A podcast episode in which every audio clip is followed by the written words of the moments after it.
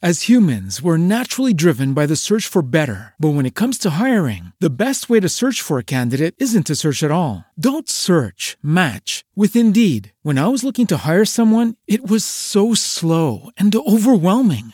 I wish I had used Indeed. If you need to hire, you need Indeed. Indeed is your matching and hiring platform with over 350 million global monthly visitors, according to Indeed data, and a matching engine that helps you find quality candidates fast. Ditch the busy work. Use Indeed for scheduling, screening, and messaging so you can connect with candidates faster. And Indeed doesn't just help you hire faster. 93% of employers agree Indeed delivers the highest quality matches compared to other job sites, according to a recent Indeed survey. And listeners of this show will get a $75 sponsored job credit to get your jobs more visibility at Indeed.com slash podcast. That's Indeed.com slash podcast. Terms and conditions apply.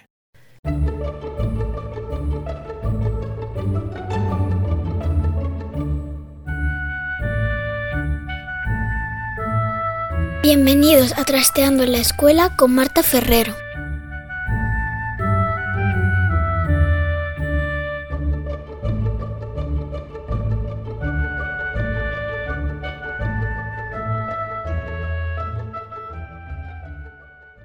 Quienes tenemos la suerte de tener hijos sanos no nos damos cuenta, pero todos los días hay un montón de niños que amanecen acostados en la cama de un hospital.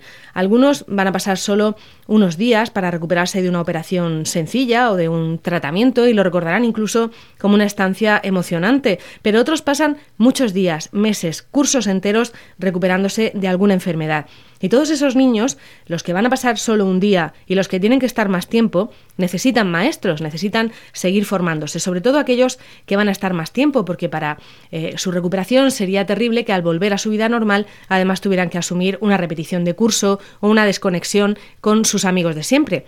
¿Y cómo es dar clase en un centro hospitalario? ¿Qué metodología se puede seguir con niños que están pasando por un momento duro? Vamos a ver si conseguimos respuesta para estas preguntas con la invitada de hoy. Para descubrirlo, hemos llamado a Ana Ferrer, que es la directora del equipo de atención educativa hospitalaria y domiciliaria en la región de Murcia. Ella se encarga de coordinar a los maestros que trabajan no solamente en el Hospital de la Risaca, donde está centralizada esta unidad, sino en otros tres hospitales de la región de Murcia y atienden a todos los niños que amanecen ingresados en esos hospitales. Vamos ya con la entrevista de Trasteando en la Escuela. Ana, buenos días. Hola, buenos días. Muchas gracias por invitarme a estar con vosotros. Bueno, yo tengo mucho interés en que le contemos a la gente cómo funciona esto de dar clase en, un hospital, porque, eh, bueno, habrá niños que tengan una estancia muy corta, niños que tienen, eh, pues por desgracia, un tratamiento que a lo mejor les obliga a estar ingresados durante mucho tiempo. En fin, eh, exactamente a qué tipo de niños o a qué tipo de situaciones es a las que atiende este, este equipo de atención educativa, Ana. Pues mira, nosotros atendemos a todos los niños en edad escolar que están en el hospital, porque todas las mañanas sacamos el listado de los niños ingresados, de los que han llegado nuevos esa tarde, ya esa mañana son nuestros. Nos presentamos, les informamos dónde está el aula, si no hay aula vamos a su habitación y sí que tenemos establecido un protocolo de trabajo dependiendo de si el niño va a estar una corta, una media o una larga estancia, que es diferente la actuación que vamos a realizar con ellos. Eh, por ejemplo, vamos a imaginarnos un, niño que tiene que ser operado de apendicitis, que es una estancia relativamente corta. Eh, con ese niño, ¿qué, podéis hacer? Prácticamente es mm, entretenerle casi, ¿no? Tenerle ocupado. Madre mía, si te escuchan mis compañeros, ¿Me la cargo ya? ya, yo te la carga, yo te la carga. En un minuto y medio de entrevista ya me la cargo. Porque nosotros somos maestros. Ya hay otras actividades de entretenimiento, como puede ser el pupa clown, como pueden ser otro tipo de actividades. Nosotros somos maestros y nuestra labor es aprender de todo y con todo. Y si vamos a estar un día, medio día o tres días en el hospital y vas a poder estar en el aula hospitalaria o el maestro está contigo, te puedo asegurar que vamos a aprender. Trabajamos por microproyectos eh, que tienen relación a nuestro trabajo de todo el año, que establecemos un eje temático que tiene que ver con nuestro certamen literario. Este año estamos trabajando en superhéroes y hemos paseado a los superhéroes por la geografía mundial, por las matemáticas, todo contextualizado. Entonces trabajamos micro, microproyectos de un día para aquellos alumnos que están poquito tiempo y luego proyectos de dos semanas y luego el proyecto general de año entero. Y ahí enlazamos con los días temáticos. Cada día en nuestro hospital se trabaja una temática. Los lunes son literarios, los martes son artísticos, los miércoles son científicos, los jueves descubrimos el hospital y los viernes música. Bueno, la verdad es que, aunque no seáis un entretenimiento mm, de esa manera, pero sí que se entretienen con vosotros muchísimo, ¿no? Te puede asegurar que se les olvida hasta tal punto que vienen a por ellos para llevarlos al quirófano, que no, no me puedo ir, que no he terminado lo que estoy haciendo. La verdad es que... La verdad es que hacéis un trabajo estupendo. Pero bueno, eh, y, estos niños, eh, claro, luego se vuelven a reincorporar a su colegio y, en fin, y, prácticamente no han perdido días. Pero hay otros que tienen tratamientos muy largos que a lo mejor incluso hacen prácticamente un curso entero o un trimestre con, con vosotros, ¿no? Efectivamente, y estos son nuestros alumnos de prioridad uno. Son los niños de larga estancia, niños, niñas de larga estancia, que sabemos desde el que los ingresan y los diagnostican que se van a quedar más tiempo en el hospital o en atención domiciliaria en casa y nosotros tenemos un protocolo de actuación y es que nos ponemos en contacto con su centro y les informamos de que el alumno va a permanecer ingresado una larga estancia. Le mandamos un, un informe para que nos hagan las adaptaciones curriculares correspondientes y además de eso nos establecemos una coordinación puntual, semanal y diaria con ellos por el correo electrónico y telefónico. Damos los mismos contenidos adaptados al tiempo que el niño puede estar trabajando en el cole y en el aula del hospital y nuestro objetivo es que cuando vuelvan a su clase, a su clase normalizada de su centro de referencia, lleguen igual que estaban sus compañeros, que no sufran ningún retraso porque haya padecido una situación de enfermedad. Claro, porque para, para un niño que ha padecido una enfermedad eh, de este tipo, de larga, de larga duración, si además eh, tuviera, por ejemplo, que repetir cursos, sería ya mm, eh, mucho, mucho peor para él, claro. Sí, mucho. Claro, eso es un agravante para ellos, además a ellos les preocupa ese tema. Nosotros intentamos que el niño en el hospital normalice su situación, aunque no está en un entorno que le es familiar a él, pero la escuela sí que lo es hay un horario, hay unas materias, él conoce los procedimientos, el trabajo, entonces para él el cole es eh, un ámbito normalizado de su vida habitual que está dentro del hospital.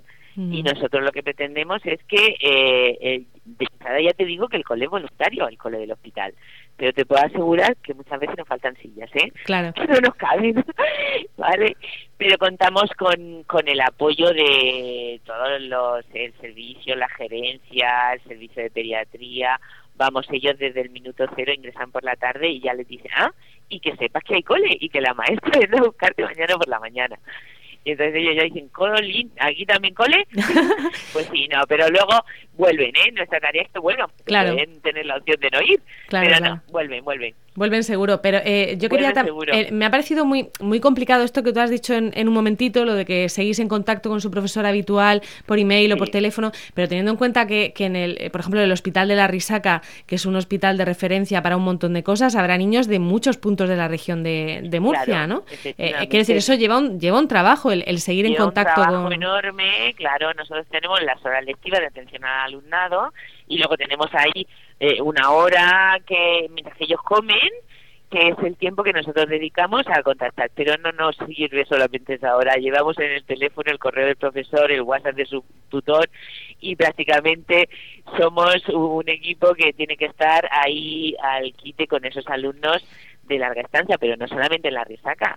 Yo ahora mismo estoy en el Hospital Reina Sofía y aquí atendemos alumnado de larga estancia de la unidad de la UTA, de trastornos de la alimentación y estas alumnas y alumnos que tenemos aquí pueden estar fácilmente como unos tres o cuatro meses ingresados y cuando vuelven un trimestre entero. Claro, claro. Entonces yo estoy en contacto permanentemente, además ya lo hacemos por WhatsApp para ser más rápidos, pasamos los apuntes, pasamos los exámenes con el con su tutor, con, la, una persona de referencia de su centro.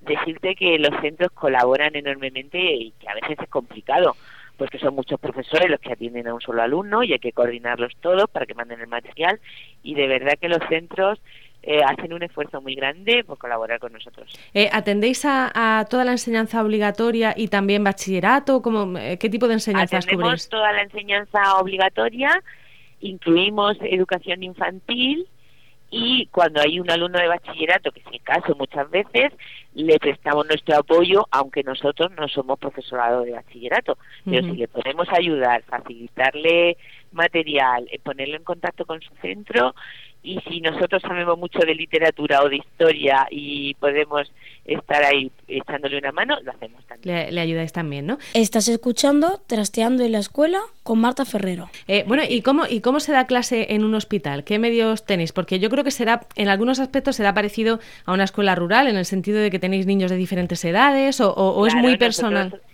no, nosotros trabajamos por servicios. En el servicio de pediatría, pues todos los niños que están ingresados en pediatría, entre 3 y 11, 12 años, se atienden todos conjuntamente, independientemente de la edad que tengan. Entonces lo que hacemos es, pues, y además unos están en el aula y otros están en las habitaciones con lo cual nos repartimos el trabajo. Unos son de larga, otros son de media y otros son de corta. Jugamos ahí con un montón de variables y lo que hacemos es una actividad de aula, siempre tenemos una actividad del proyecto que estamos trabajando en el aula y luego cuando se termine esa actividad, porque todos se quieren sumar a ella, intentamos que sea lo más atractiva posible, pero basada en el currículum escolar de los niños, es decir, si estamos trabajando los superhéroes del espacio y estamos dando el universo, pues habrá chicos de secundaria que ahonden más profundamente en ese tema y los chicos de primaria y los de infantil a su nivel. Cogemos tres o cuatro niveles diferentemente. Es más, trabajamos un aprendizaje colaborativo en el que los mayores ayudan pueden ayudar a los pequeños. En ese sentido, el maestro tiene ahí un montón de herramientas. Luego tenemos material tecnológico donde los chicos pueden documentarse y trabajar gracias a donaciones y al presupuesto tanto de la consejería como a las dotaciones que hacen los hospitales. y, bueno, imagino que tenéis, como dices, eh, pizarra digital y tal, todas estas cosas, pero... Pizarra digital, tablet, gafas virtuales, llegan ya, llegan ya. Una empresa que va a donar en un proyecto que se llama Nos vamos de excursión, ya que no podemos irnos de excursión, las vamos a hacer a través de gafas virtuales. Ajá. Y digo, y, aparte de eso, mm, por lo que me cuentas, el aprendizaje sobre todo es basado en proyectos, ¿no? las técnicas, la metodología que utilicéis vosotros. Sí, sí, sí, Trabajamos, nuestro aprendizaje basado en proyectos. Proyectos que pueden ser, eh, ya te digo, en algunos casos microproyectos, porque la actividad, por ejemplo, llega el día del niño hospitalizado y lo que trabajamos con ellos son los derechos del niño hospitalizado. ¿Y qué vamos a hacer? Pues vamos a hacer un trabajo, vemos con ellos, nos reunimos, el equipo de profesores, vamos a hacer propuestas, trabajamos con los alumnos y ellos también proponen y luego se trata de utilizar todos los recursos para buscar qué producto vamos a sacar y cómo lo vamos a explicar a la comunidad que tenemos allí, a los papás, a los médicos, enfermeros. Ese es el tipo de aprendizaje y de enseñanza que, hacéis allí. Eh, para que nos hagamos una idea, ¿cuántos maestros trabajáis en este, en este equipo en Murcia? Pues en, Murcia y Cartagena, porque Cartagena también tenemos otra aula hospitalaria. Y dependéis del mismo, depende del mismo equipo, ¿no? Sí, el equipo es para toda la región de Murcia y estamos en cuatro hospitales, el Morales, el Reina Sofía, la Risaca y el Hospital de Santa Lucía. Pues para todo eso tengo seis maestros y medio. Seis maestros y medio. Un medio que a veces es posible que el año que viene sea entero. Madre mía, yo todo lo que me estabas contando de que acuden a cada habitación, me imaginaba un equipo de 20, no sé, mucho mucho más grande. Pues es la que ya quisiera yo. Ya os gustaría, lo hacemos como mejor podemos, repartimos el luego tenemos una colaboración estupenda del voluntariado Solidarios para el Desarrollo, colabora con nosotros, eh, aunque ellos dependen totalmente del maestro, el maestro es el que pone el plan de trabajo, pero muchas veces, como es de habitación en habitación, no podemos quedarnos todo el tiempo en una habitación, si no los demás niños no podríamos atenderlos. Y los voluntarios nos echan ahí una mano que con nuestras directrices apoyan al alumnado también. Claro. Eh, bueno, entonces, eh, ¿quién, ¿quién puede ser maestro de un, de un equipo de este tipo? Quiero decir, vosotros sois personas que habéis aprobado la oposición, algunos habréis dado clase en colegios normales. Sí, sí, todos, todos. Y en determinado momento os pedís este destino, ¿no? Pues los profesores de aulas hospitalarias somos profesores de centros normales, de CEIB e IES, de colegios, que en un momento determinado pues salen las plazas de por programas dentro del servicio de atención a la diversidad y entonces se pide un proyecto, lo hacemos se valora dentro de ese servicio y año a año, y año, a año se valora el trabajo que se está haciendo. Es un programa en el que los profesores pueden decidir si continuar o no año tras año. porque realmente a veces es un entorno duro. Claro. que los profesores estamos acostumbrados a trabajar en centros docentes, pero cuando trabajas en un hospital, el entorno hospitalario es un poco diferente y trabajas con sanitario, con personal administrativo, con otros compañeros que yo tengo que decir que son un apoyo y una ayuda siempre, de verdad que sí, pero es un entorno diferente. Entonces tiene que ser algo que voluntariamente uno quiera hacer y que pueda asumir, porque a veces mm, pues ocurren cosas que no son muy duras, claro. Muy duras. ¿Tenéis algún tipo de, de, formación específica para poder tratar con, con niños que están pasando un momento difícil o es algo que se aprende con el día a día? Pues a priori cuando uno llega, yo llevo 23 años, no, no tiene una formación específica, pero sí que hay jornadas de pedagogía hospitalaria, hay jornadas en formación en duelo, entonces este equipo tiene como prioridad eh, formarse en ese tipo de atención, de atención emocional, en el aprendizaje basado en proyectos, en circunstancias especiales y nuestro plan de formación va en ese sentido con el apoyo de la Consejería y de nuestro Servicio de Atención a la Diversidad, que nos facilita el poder acceder a ese tipo de formación. La verdad es que suena como un trabajo muy, muy gratificante, muy motivador, pero también a veces muy, muy duro. Yo no sé si, si también tenéis vosotros que recurrir a veces a algún psicólogo que os eche una mano cuando os ha pasado algo así muy duro. Bueno, pues eh, nosotros contamos eh, dentro del equipo en el hospital, trabajamos en coordinación con AFAMUR, ya sabes que atendemos como no puede ser de otra manera, los niños de oncología pediátrica.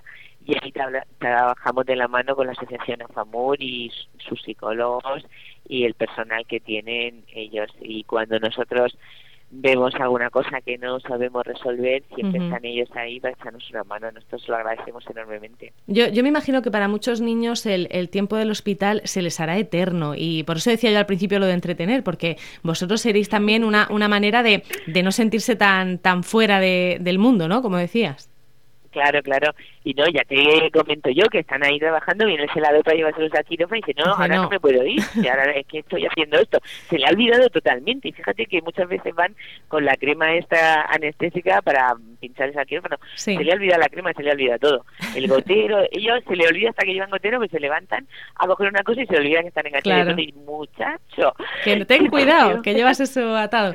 Oye, claro, para ellos es un entorno normalizado que ellos conocen y dominan y entonces para ellos al principio les cuesta porque claro, vamos con bata blanca. Bueno, ahora sí, bueno, y es un, es un cole al que toda pinta rajada, pero digo que es un cole al que uno puede ir en pijama, ¿no? También tiene su No, es un cole al que va todo el mundo en pijama. Exactamente, al que va todo el mundo en pijama. Ana, y, en cama, ¿eh? Claro. Y a veces vamos en cama también, ¿eh? Claro, si no si no se puede de otra manera, va uno en cama. Si no se puede de otra manera y podemos sacarlos porque vamos a hacer una actividad de música o de arte plástica que queremos juntar a todos y tal, van en cama. Eh, que no quiero que se me olvide, ¿cómo se evalúa? ¿Hacéis vosotros los exámenes? ¿Se lo hacen en su centro? Eh, ¿Depende del tiempo que van a estar allí? ¿Cómo, cómo se evalúa a estos niños? A ver, eh, la evaluación siempre, la evaluación y el currículum de trabajo que, y el programa que tienen que llevar a cabo los niños depende siempre de su centro de referencia. Entonces son ellos los que nos mandan el examen, es a ellos al que le hacemos la devolución y son ellos los que valoran. Vosotros simplemente les habéis ayudado, les habéis formado y le, y le vigiláis en ese examen, ¿no? Efectivamente, el profesor habla con nosotros y nos pregunta las condiciones y cómo se ha hecho y todo, pero tienen que evaluar ellos, que es en el centro de referencia. Bueno, o sea que se quedan con un recuerdo estupendo de vosotros porque ni siquiera le ponéis nota, ¿no? Digo yo. claro, claro, se quedan con nosotros siempre que vuelven al hospital. La anécdota es que van a consultas, a lo mejor una revisión tienen que ir al médico, pero pasan primero por allí, por el aula, a saludar. Hola, señor, y nos dice los, el personal sanitario, dice, claro, como vosotros sois los buenos, no pincháis ni cortáis. Efectivamente. muy bien. pues, eh, Ana Ferrer, yo creo que nos hemos hecho un poco una idea de cómo es vuestro trabajo. Ya lo siguiente sería que nos fuéramos a, veros allí un día in situ, pero... Estáis invitados y yo quiero hacer una invitación porque tenemos ahora la entrega de premios de la gala del certamen literario. Ah. Sabes, es único en el mundo un certamen literario para niños hospitalizados para todo el mundo, es internacional, de habla que puede escribir un relato en lengua castellana. Ah. fallamos los premios, ya se han fallado, ya se han otorgado los que son, y la gala de entrega de esos premios es el día 18 de mayo a las 6 de la tarde en el salón de actos del Hospital Clínico Universitario Virgen de la Risaca. Todos, por favor, invitados. Y además, a todo el que va se le regala un libro con los 25 mejores relatos ilustrados por ilustradores de renombre, tanto murciano como español, porque hay alguno también de fuera de la región. Y decías que es un que es un concurso para toda España, o sea que los ganadores no tienen por qué ser de Murcia. No, no, no son de Murcia, participan niños de todas las comunidades autónomas. La única condición es que estén en situación de enfermedad ingresados en un hospital o en atención domiciliaria. Y que lo presenten en castellano, ¿no? Y que sean en castellano. Tenemos relatos también de Portugal, tenemos relatos de Brasil, o sea que es un muy bonito, de verdad muy entrañable. El libro se sacó un libro con los 25 mejores relatos que no se vende, que solamente se entrega a las personas que vienen a acompañarnos a la gala porque lo financia la Consejería de Educación, entonces hay una limitación de presupuesto y son, en fin, para los que van a recoger el premio, los familiares y los que nos acompañan en la gala. Pero hay para todos y venís. Seguro. Venga, pues lo intentaremos. Ana, muchísimas gracias por contarnos vuestro trabajo. Esto es todo. Volvemos en 15 días en Trasteando en la Escuela. Estoy segura de que este episodio 24 os habrá resultado interesante. Para mí ha sido muy emocionante que Ana me contara cómo se trabaja en un hospital. Es impresionante el trabajo que hacen estos maestros y me alegro de ayudar a que se les conozca más.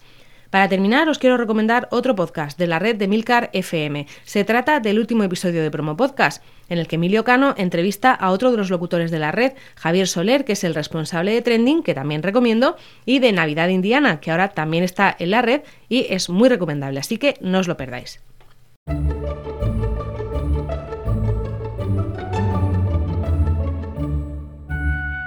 Tienes más información en trasteandoenlaescuela.com y también en la red de podcast a la que pertenecemos, en emilcar.fm barra trasteando. En ambos sitios esperamos vuestros comentarios y también encontraréis las formas de contactar con nosotras. Nos despedimos, hasta pronto. Bye bye.